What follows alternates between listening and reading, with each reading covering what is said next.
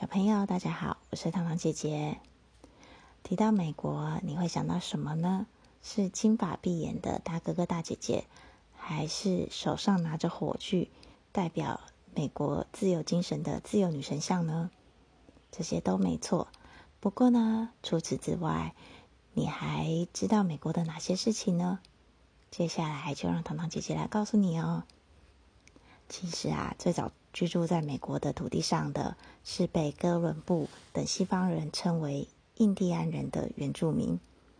接下来呢，越来越多来自欧洲的人移民到美国，又因为开发新的土地需要新的人力，所以呢，又从非洲再来了大量的奴工。之后，来自中南美洲、亚洲等地的人也越来越多。让美国成为了世界的大熔炉。目前，美国人口中白人占了百分之七十三，非裔占了百分之十三，亚裔占了百分之五，原住民只占了不到百分之一。现在，美国共有五十州，地理环境非常多元。阿拉斯加是一片冰天雪地，加州呢气候温暖，四季如春。华盛顿州的西雅图市啊，则是。每天都一直下雨，下个不停。夏威夷州呢，则是由十九个岛屿和珊瑚礁所组成的群岛。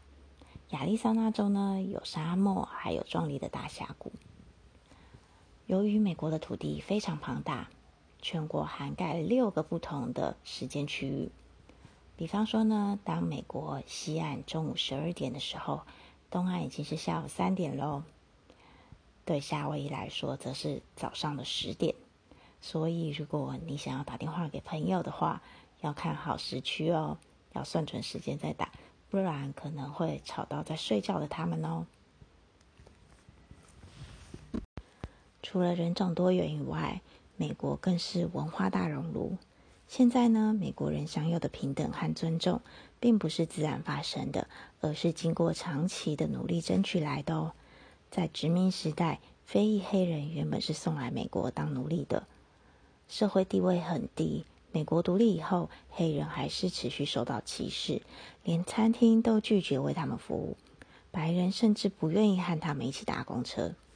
在马丁·路德·金恩博士的努力之下，一直到了一九六四年，终于通过民权法案，消除种族歧视。到了二零零九年，美国总统奥巴马当选，他呢是美国第一位具有黑人血统的总统。也是非常具有象征性的意义。美国的自由风气滋养了各种创新的发明。你可能知道，美国的爱迪生发明灯泡，亨利福特制造了第一条汽车的生产线。到了最近，网络的发明使世界上的资讯更加流通。四大科技公司——脸书、苹果电脑、亚马逊，还有谷歌。都是美国的公司，这些产品啊，早就进入了我们的生活。在台湾呢，我们到处都能吃到、看到、听到、用到美国的商品。